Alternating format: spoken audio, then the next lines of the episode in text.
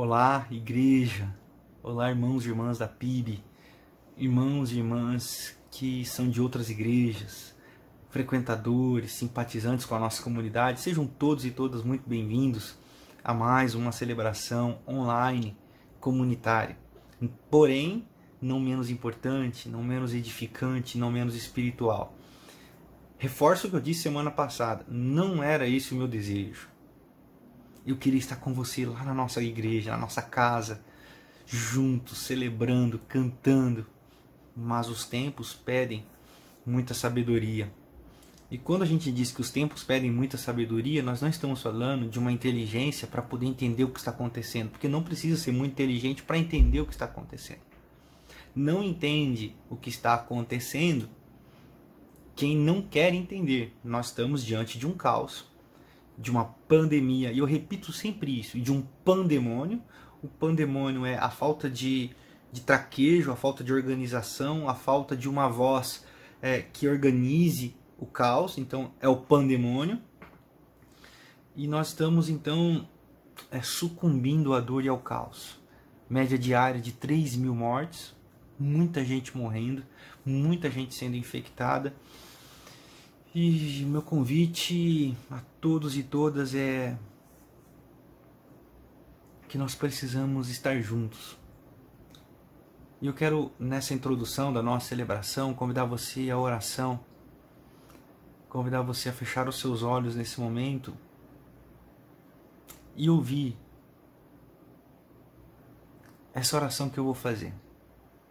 Porque essa oração eu escrevi ela durante essa semana está no meu site, está nas minhas redes sociais. Sobre uma voz que ecoa dentro de mim. Diante do caos, uma voz surgiu dentro de mim e eu precisei discerni-la. Eu convido você a ouvir essa voz. Porque eu não acho que o Senhor falou só comigo.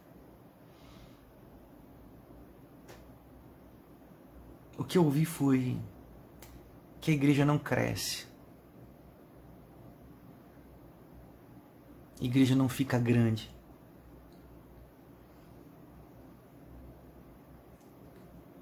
A poesia que está dentro dessa, dessa frase, desse pensamento, é que a igreja se ajunta.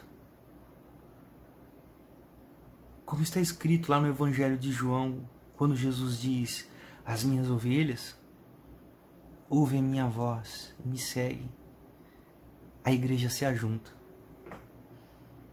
Em tempos de tantas vozes, vozes que negam o caos, vozes que negam a dor, vozes que zombam da morte,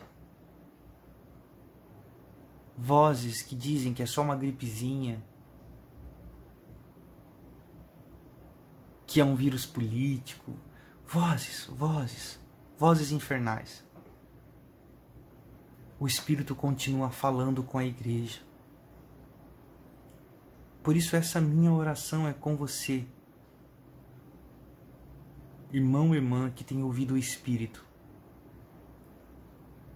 E o Espírito nos convida ao mesmo sentimento de Jeremias, o profeta, de Isaías, o profeta, de Amós, o profeta, de Jesus, o grande profeta, o nosso sumo sacerdote, que diz: Jerusalém, Jerusalém, quantas vezes eu quis cuidar de você como uma galinha cuida dos seus pintinhos, mas você, Jerusalém, você matou todos os profetas. A voz desses profetas e a voz do grande profeta diziam: não silenciem diante da dor e do caos, mas profetizem a vida. Chorem e lamentem, ó Sião. Chore, Jerusalém, chore, ó Israel. Mas não se calem. Isaías 58 me diz: grite alto, não se contenha. Lamentações, capítulo 19, diz que toda vez que eu tento me silenciar diante do caos que eu tenho visto, é como se meus ossos, meus ossos tremessem dentro de mim. e então eu profetizo, mesmo dizendo que não mais profetizarei. A voz que ecoa dentro dos corações é uma voz de indignação, é uma voz de inquietude, uma voz de não conformidade com 3 mil pessoas morrendo por dia. Não, não é possível. Mas o que nós vamos fazer? O que faremos? As minhas ovelhas ouvem minha voz e me seguem. Eu quero convidar você que tem ouvido essa voz, essa voz de pranto, essa voz de choro, você que tem chorado por dentro, você que tem ouvido não se conforme com o padrão deste mundo, conforme está lá em Romanos capítulo 12, verso 1 e verso 2, que não deve se conformar com o padrão deste mundo. E o mundo nosso hoje é um mundo de morte, um mundo de caos, um mundo de negligência com a vida. Não se conforme. Eu convido vocês a virem conosco, a, a, a nos ajuntarmos, a nos ajuntarmos não ainda na nossa casa de celebração, no nosso templo, mas nos ajuntarmos em espírito, nos ajuntarmos em dizer assim: ah, tem mais gente chorando, sim. Eu não estou sozinho, sim, você não está sozinho. Tem mais gente indignada, sim, nós somos os indignados, nós somos os subversivos, nós somos os que vão dizer: não, César, pare de matar, porque bem-aventurados são os que dizem paz, paz, parem de nos matar. Bem-aventurados são os que choram pelos seus mortos, porque esses serão consolados. Bem-aventurados vocês que são perseguidos, porque vocês falam de mim. Nós somos bem-aventurados porque nós não vamos nos calar diante da morte. Nós somos bem-aventurados porque nós vamos dizer: pare de Pare de matar as pessoas. Nós, vamos, nós somos bem-aventurados porque as pessoas vão nos rotular por causa disso e vão começar a nos perseguir com os rótulos da contemporaneidade. Esses rótulos que eu não gosto de citar e nem quero citar porque já não, já não mais permito que impregnem em mim. Então não é sobre rótulos, como diria Rubem Alves, não quero rótulos, cansei de rótulos, minha alma tem sede, que é essência, ela tem pressa. Vamos nos ajuntar ajuntar, juntar, comungar, estar juntos. Eu convido todos e todos que estão me ouvindo a compartilhar essa mensagem aqui com as pessoas que você sabe que estão indignadas, indignados com o caos, e nós precisamos nos juntar e não ficarmos parados na nossa indignação, mas irmos em direção à solução e ao profetismo, que significa amar o próximo, ações de amor, ações de levantar a nossa voz contra a injustiça, ações de estender o nosso abraço acolhedor a quem precisa, ações de compartilharmos o nosso pão com quem tem fome, ações, ações, amor é ação, acreditar é fazer acontecer. E nessa introdução, hoje um pouco mais longa, eu gostaria de convidar todos e todas a entrarem nessa oração. Porque tudo que eu falei aqui até o começo foi a minha oração. E foi o discernimento que o Espírito me deu e eu espero que edifique você. Eu espero que não edifique somente a mim, mas edifique a você. E eu compartilho com você para que você também seja edificado, edificada. E se você se sentiu constrangido com alguma coisa que eu disse, se você se sentiu confrontado com alguma coisa que eu disse, eu peço encarecidamente a você, examine-se, pois, você a si mesmo. E coma desse pão que eu lhe dei, e beba do cálice que eu te dei, porque esse pão não é meu, e esse cálice de sangue também não é meu. É, de Senhor, é do Senhor Jesus Cristo de Nazaré o Evangelho encarnado, a boa nova do reino de Deus. E cuidado, porque nos últimos dias a Bíblia diz que a sã doutrina, o bom ensino, o ensino das Sagradas Escrituras, soaria como comichão nos ouvidos daquele que deturpariam a mensagem. Examine-se a você mesmo e comungue conosco. Vamos estar juntos. Todos e todas são muito bem-vindos nesse movimento de acolhimento e de celebração. Seguiremos a nossa série de mensagens sobre mulheres da Bíblia e hoje nós vamos falar da terceira mulher da genealogia de Jesus, a bisavó de Davi, a Ruth. Que história fantástica! Somente dois livros na Bíblia levam o nome de uma mulher, apenas Ruth e o livro da Rainha Esther. O livro de Ruth é um livro muito especial. Ele parece um romance. De tão bonita que é a história, o enredo da história, mas é uma história real e não deixa de conter as suas injustiças, não deixa de conter a realidade de um mundo caótico e caído, uma religião perversa, assassina e um mundo decaído da presença de Deus. Mas Ruth, Ruth é abençoada por Deus. E na história dela, nós aprendemos um pouco mais sobre Deus, o nosso Pai, e aprendemos sobre o olhar, como eu tenho dito para vocês, o óculos que Deus olha para o mundo, para que a gente também aprenda a ter os óculos de Deus para o mundo. E repito, incansavelmente, Jesus é a melhor parábola de Deus e Jesus é a nossa chave hermenêutica, por isso que nós somos cristãos, por isso que nós olhamos para Jesus, por isso que Jesus é o nosso foco e nós aprendemos muito sobre Jesus olhando para a vida de Ruth. Eu convido você a abrir comigo a sua Bíblia no livro de Ruth, depois do Pentateuco vem o livro de Josué, depois do livro de Josué vem os livros dos Juízes, depois dos livros do livro dos Juízes vai, você vai encontrar o livro de Ruth. Você vai deixar ele aberto aí, porque eu vou passar por todo ele.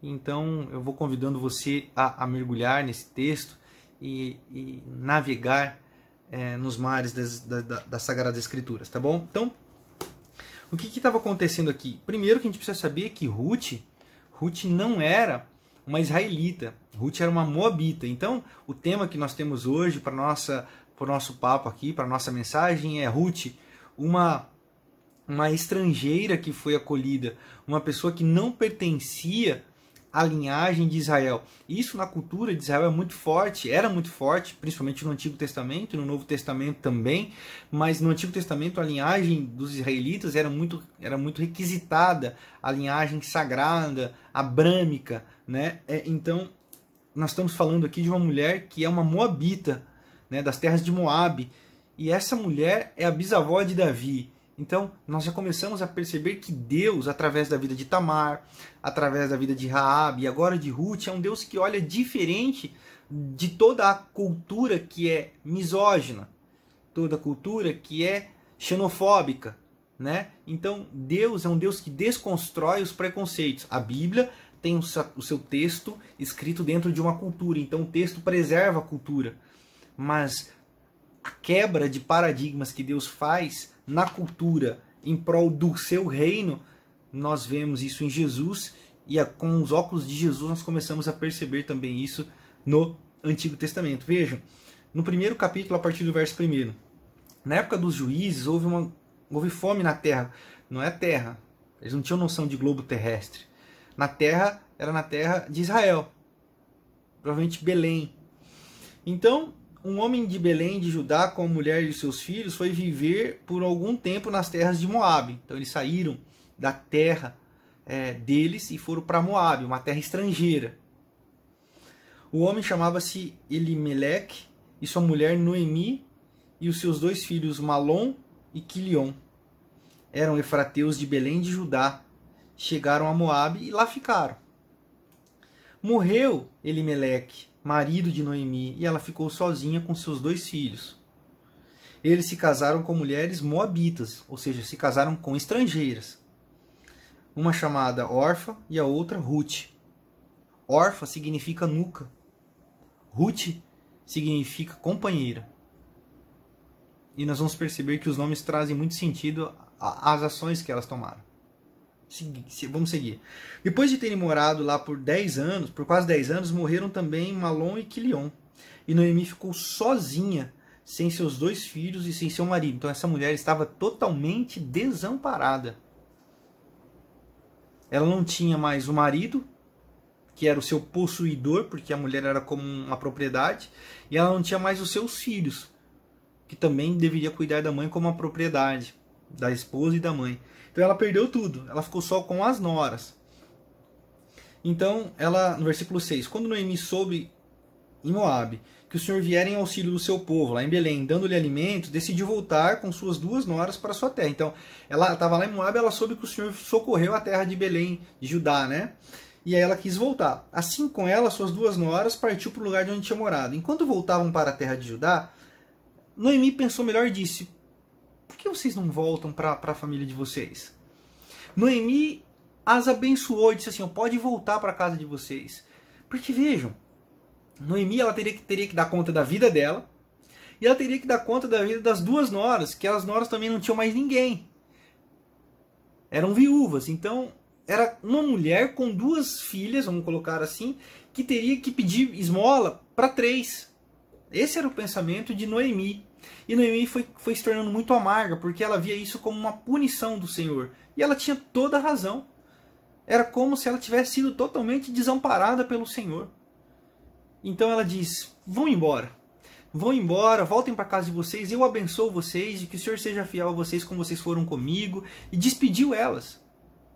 Para que elas ficassem em Moab, voltassem para Moab, para casa, para sua terra. E, e aí, na primeira tentativa, é, é, na primeira tentativa, Orfa e Ruth choraram alto e disseram: Nós não vamos te abandonar. Nós não vamos te abandonar, nós vamos contigo. E elas seguiram. E depois de algum tempo, Noemi falou novamente: Olha, voltem, voltem. Porque Noemi, ela estava se tornando amarga. Tanto que lá na frente, quando ela chega em, Jerusalém, em Judá, Belém de Judá, ela vai dizer assim: me chamem de Mara, porque eu estou amarga. Mara significa amarga. Você conhece alguma Mara aí? Tô brincando, tô brincando. Só uma brincadeira. Mas significa, Mara significa amarga. Mas então, na segunda tentativa, órfã, ela dá a nuca para sogra e ela volta para sua terra, a terra de Moab.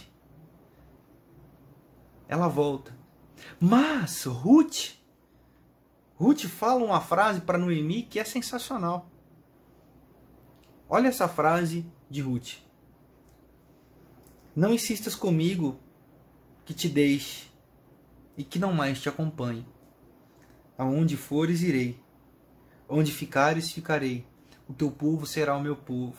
O teu Deus será o meu Deus. Onde morreres, morrerei, e ali serei sepultada. Que o Senhor me castigue com todo rigor se outra coisa que não a morte me separar de ti. Fidelidade.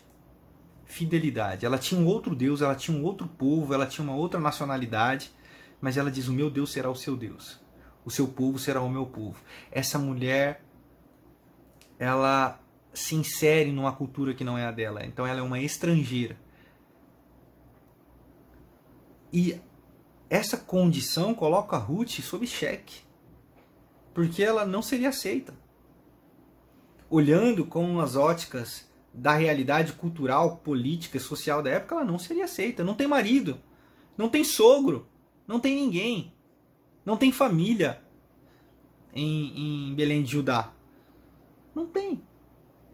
Mas ela diz isso. E esse texto aqui é muito usado em casamento, né? Você já, provavelmente, você, não sei se você já percebeu alguma celebração de casamento, o pessoal coloca em convite de casamento, é bonito, é poético, mas o contexto aqui é mais pesado e mais político, porque é uma estrangeira buscando refúgio é uma estrangeira buscando abrigo, é alguém que não pertence à margem, lembra da semana passada? Não pertence à margem, é uma marginalizada, é uma aquém da margem, e aqui no sentido é, é, é, de, de nascença, né?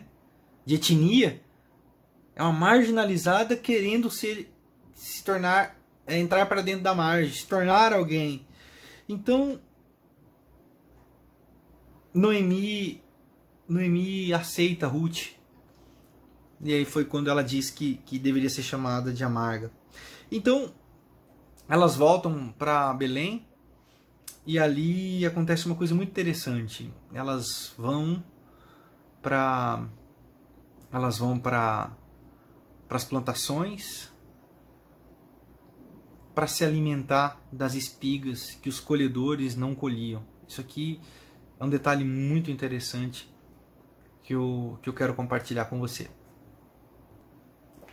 Aqui, quando Ruth diz: Olha, eu vou sair para pegar espigas para gente, ela está fazendo uso de uma lei dada por Deus, chamada Lei das Espigas.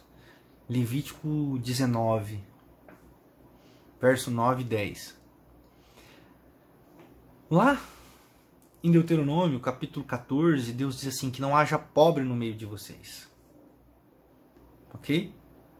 Que não, não deve haver pobre no meio de vocês. Que ninguém passe necessidade no meio de vocês e é a lei de Deus para o povo de Israel.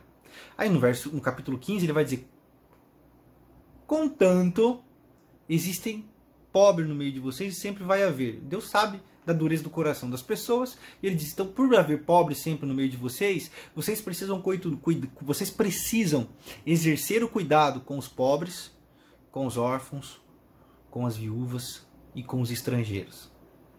E lá em Levítico, capítulo 19, o verso 9 e 10, ele dá a lei das respigas. O que é a lei das respigas? O povo de Israel que plantasse teriam seus colhedores os colhedores deveriam passar apenas uma vez colhendo. O que caísse, eles não poderiam recolher do chão. Por quê? Para que o estrangeiro, o órfão, a viúva, o pobre sobrevivessem dessas dessa lei das respigas.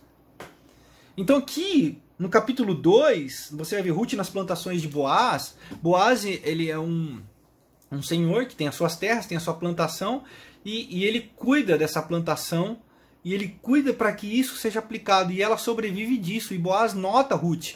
Boaz percebe Ruth. Ele fala, e essa mulher? Eu nunca vi ela aqui. Ou seja, você percebe que ele era um cara que sabia quem eram os pobres no meio dele. Ou seja, a consciência de Boaz, a consciência de Boaz é uma consciência de saber quem são os que passam necessidade. Por quê? Porque os pobres não passavam é, é, as vistas grossas. E Boaz aqui na história de Ruth é o resgatador. Boaz é, o, é, o, é, o, é, o, é a prefiguração de Jesus para o povo. Enquanto Ruth é o povo que quer ser incluído, enquanto Ruth é o povo que quer deixar de ser marginalizado, Boaz é o Jesus, é a prefiguração de Jesus, por quê? Porque ele vai fazer todo esse acolhimento com Ruth. E aí, olha só que interessante, eu gosto muito desse texto que me dá uma noção de cuidado diante do caos. Olhem só o capítulo 2, a partir do verso de número 9. Olha só. Prestem aten preste atenção. Então é Boaz falando com Ruth. Preste atenção onde os homens estão ceifando e vá atrás. Vá atrás das moças para e que vão colher. Darei ordem aos rapazes para que não toquem em você. Quando estiver sede, beba da água dos postes, dos potes que os rapazes encheram. Ela inclinou-se, prostrado o rosto em terra, exclamou: Por que achei favor aos seus olhos, ao ponto do senhor se importar comigo, uma estrangeira? Ah, coisa linda, irmãos, coisa linda. Primeiro, o olhar de Boaz, o olhar de Boaz para uma estrangeira. Ele sabia que aquela mulher não pertencia àquele povo, pela roupa, pelo comportamento, pelo jeito, e ela poderia ser excluída dali. Ele tinha todo o direito de dizer assim: pegue as suas espigas e siga o teu caminho, volte para sua terra. Você não vai roubar a comida do, do, dos outros aqui, do, do, meu povo. Essa era a tradição, essa era a cultura. É, isso era o certo a se fazer. Mas no reino de Deus não é sobre certo, sobre errado, é sobre vida, é sobre o que Deus quer ensinar, um novo jeito da gente ser. Então Boaz diz para ela: olha, Vá atrás dos ceifeiros, porque as mulheres vão seguindo, vão caminhando, vai colhendo, e eu vou dar ordem aos rapazes para não tocarem você. Então, quando eu li isso, você pode imaginar comigo a cultura daquela época, como as mulheres eram objetos. Uma estrangeira, então, viúva, sem marido, sem proprietário, ela estava totalmente vulnerável aos apetites vorazes dos rapazes que ali trabalhavam, poderia ser violentada a qualquer momento, poderia ser, poderia ser estuprada a qualquer momento, o que deveria acontecer com frequência e estava tudo certo. Porque era da cultura da época. E a mulher não vale nada naquela cultura. Mas Deus, Deus nos ensina com a história de Ruth que ela lutou para ser incluída e que Boaz, na prefiguração de Jesus, abraça aquela estrangeira, protege ela, dá vida a ela, dá alimento a ela, dá água de beber a ela. Lembram-se do pão da vida? Lembram-se da água que eu lhe der, você vai beber e nunca mais vai ter sede. Lembram-se disso lá em João capítulo 4, João capítulo 6, lembram-se disso? Então nós estamos vendo isso aqui. Essa mulher que entra na história de Jesus é uma estrangeira, é uma mulher que eu e você não colocaríamos na história de Jesus. Na cultura da época é um escândalo tudo isso, mas Deus, Deus nos ensina profundamente a nós não olharmos o que é certo, o que é errado. Deus nos ensina a olhar os aspectos moralizantes. Deus nos ensina a olhar a vida, o valor da vida, o valor da dignidade. E através da vida de Ruth, nós estamos aprendendo o seguinte: Jesus acolhe a todas as pessoas e dá dignidade a todas as pessoas, principalmente aquelas que seriam rejeitadas, aquelas que seriam é, é, é eliminadas, aquelas que são marginalizadas. E veja, veja só que interessante. Boaz Boaz compra a briga. Compra, não vou usar briga não. Boaz compra a causa de, de, de Ruth. Porque chegou aos ouvidos de Boaz o que Ruth fez por Noemi. Mara, Noemi, Mara, Noemi. Chegou aos ouvidos e sabe o que chegou aos ouvidos de Boaz? A fidelidade de Ruth. A lealdade de Ruth. E a frase de Ruth dizendo: O seu Deus será o meu Deus, o meu povo será o seu povo, que somente a morte nos separe. Essa mulher, essa mulher fez o que talvez muita gente do povo de Israel não fazia: a dignidade, o pertencimento, a alegria de pertencer. E Boaz escuta isso. Então, o que, que acontecia? Eu já falei para vocês, a lei do levirato, né? É, é, é, Deuteronômio capítulo 15, quando um homem é, tivesse um, um irmão, um parente que morresse, esse parente mais próximo, ou irmão, primeiro o irmão, mas um parente mais próximo, deveria possuir essa mulher, dar a ela filhos para que a geração do falecido continuasse. Pois bem, o, o filho de Noemi não tinha é, irmãos. Noemi não tinha mais filhos. Então um parente mais próximo é, poderia assumir Ruth. Mas ele não quis. Ele não quis. E Boaz, Boaz, ele se expõe. Boaz, ele dá sua cara a tapa. Boaz assume o risco de estar trazendo para si Olha só, na época, uma maldição, porque está tá trazendo uma estrangeira, está trazendo uma mulher que morreu, perdeu o marido, perdeu o cunhado e perdeu o sogro. Essa mulher poderia ser amaldiçoada. Essa mulher poderia ter alguma coisa nela que desagradasse o Senhor. Mas Boaz acolheu a estrangeira e comprou a causa dela, dizendo assim: E aí, brother, você vai querer assumir a bronca ou não vai? E ele disse: Eu não quero assumir essa bronca, eu tô fora. É, e Boaz arma tudo certinho, com 10 testemunhas, como pedia a lei e, e tal. E aí o, o pé desse cara era colocado cheio de areia, o pé desse cara era colocado cheio de diante das pessoas como sinal de que ele, ele desprezou a, a, a sua descendência. E ele, o cara quis isso aí. Mas Boaz, Boaz assumiu um risco de trazer para sua casa a, a Ruth, uma estrangeira, e ele a inclui. E ele não traz só ela, ele traz também Noemi. Noemi. Boaz traz Noemi. E olha só que interessante. No final do capítulo, olha só que coisa linda. Boaz casou-se com Ruth, capítulo 4, verso 13. Boaz casou-se com Ruth e ela se tornou a sua mulher. Boaz possuiu, a possuiu e o Senhor concedeu que ela engravidasse dele e desse à luz a um filho. As mulheres disseram a Noemi. Ruth engravidou e ela teve um filho, mas as mulheres disseram a Noemi: Louvado seja o Senhor que hoje não a deixou sem um resgatador. Que o seu nome seja lembrado em Israel. O menino lhe dará nova vida e a sustentará na velhice, pois o filho da sua nora, que a ama, é que lhe é melhor do que os teus sete filhos. Do que sete filhos, não que ela tinha sete, mas do que sete filhos. Noemi pôs o menino no colo e passou a cuidar dele. As mulheres da vizinhança celebraram o seu nome e disseram: Noemi, Noemi tem um filho, e ele lhe, e lhe deram o nome de Obed. Este foi o pai de Jessé, que foi pai de Davi. Irmãos, impossível não se emocionar.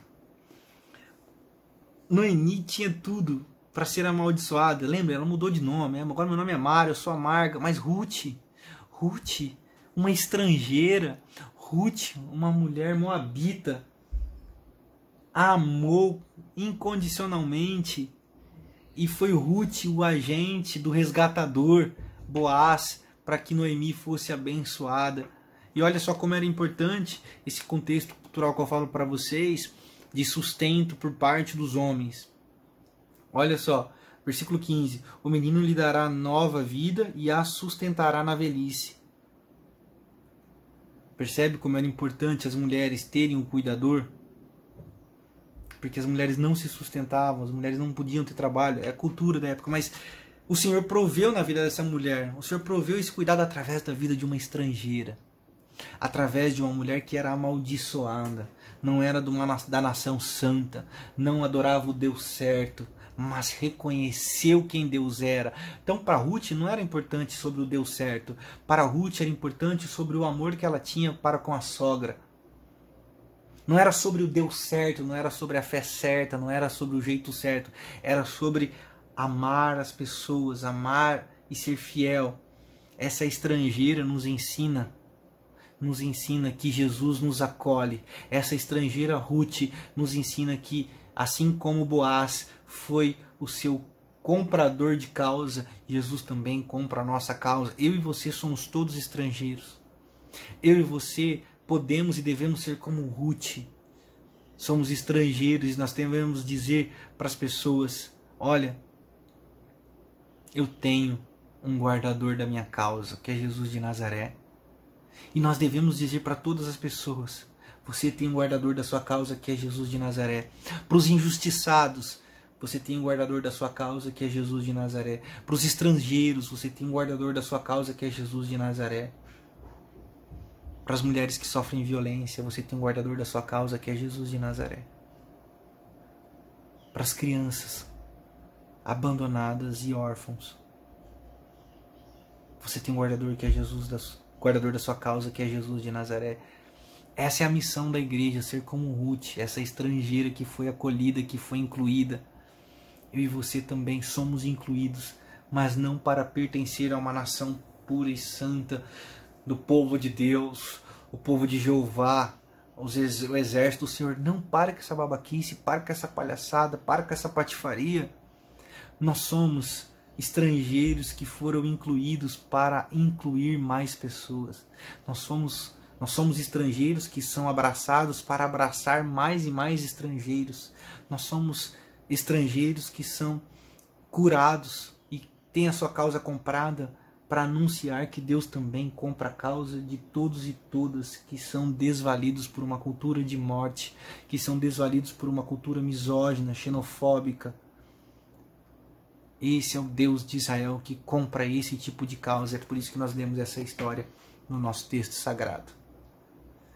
Você já tinha ouvido sobre a história de Ruth?